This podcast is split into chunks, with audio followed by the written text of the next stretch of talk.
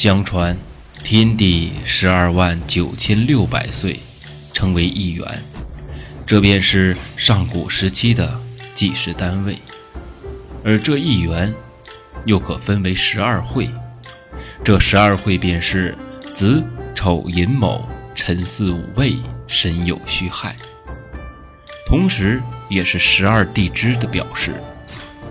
会，同样也是上古时期的计时单位，而每一会分为一万零八百岁，十二会便是十二万九千六百岁。同时，古时候的一天也分为十二个时辰，而这十二个时辰也是有所代表的。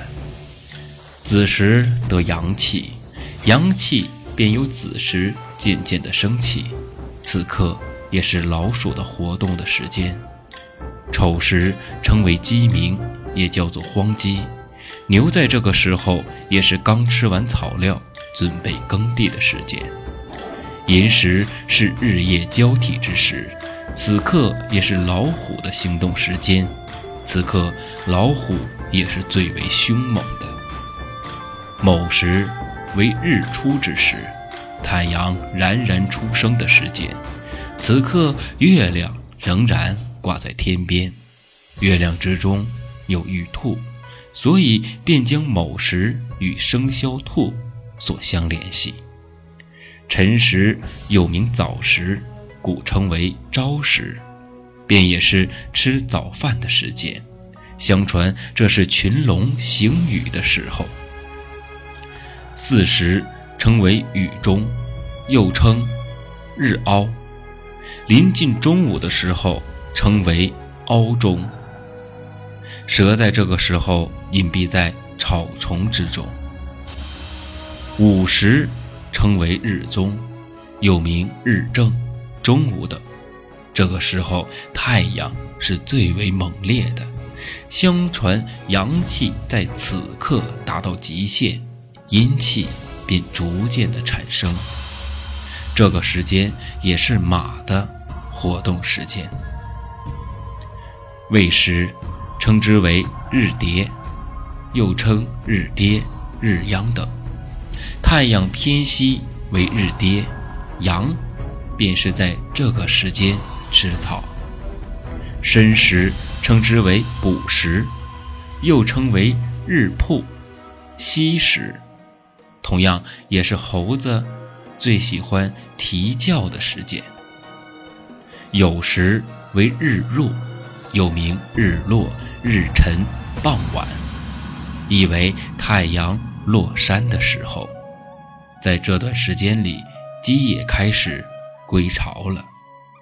戌时为黄昏，又名日西、日暮、日晚等。此时太阳已经落山，天将黑未黑，天地昏黄，万物朦胧，故称黄昏。这段时间，狗便开始了守门的工作。亥时。称为人定，又名订婚的。此时夜色已深，人们已经停止了活动，安歇睡眠。人定就是人静，深夜时分，猪也正在熟睡。而此十二会，如果落于天地之间的话，我们说虚会终止之时，天地。进入昏蒙，万物已不复存在。在经历五千四百岁，交亥会之初，便进入了黑暗的阶段。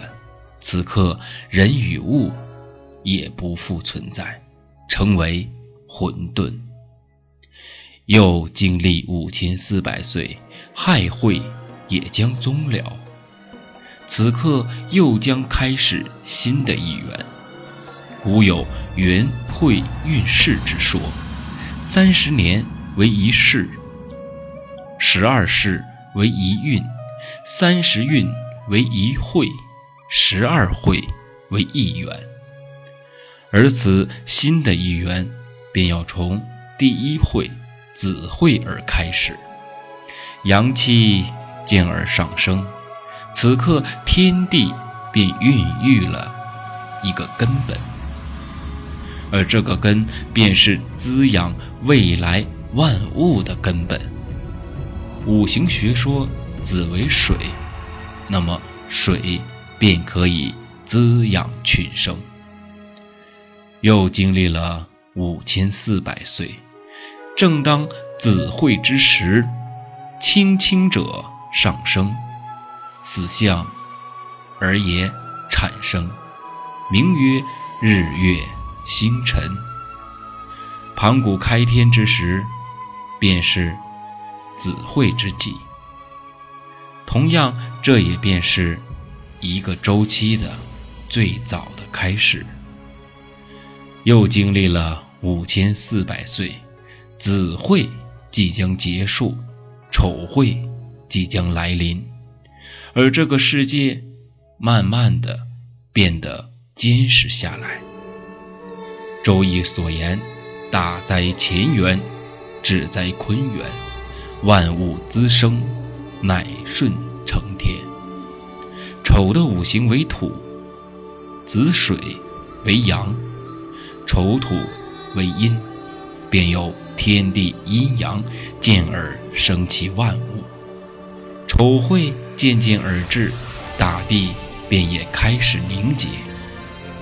在经历了五千四百岁，丑会至旺之时，众浊者。下沉凝聚，便有火、水、山、石、土，这样也便产生了这个宇宙中、这个世界里五种的形态。石猴也是我们未来所讲到的孙悟空，便由子会的孕育其根，而在山石土水火之际而形成。这便是子、丑二会形成了石猴的根与气。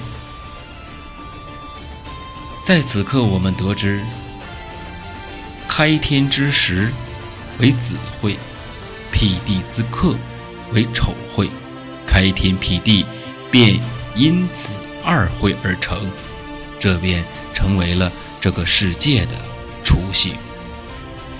继而丑会将终，寅会而生。五行学说，寅为木，木主春季，表示生发之意，万物复苏的季节。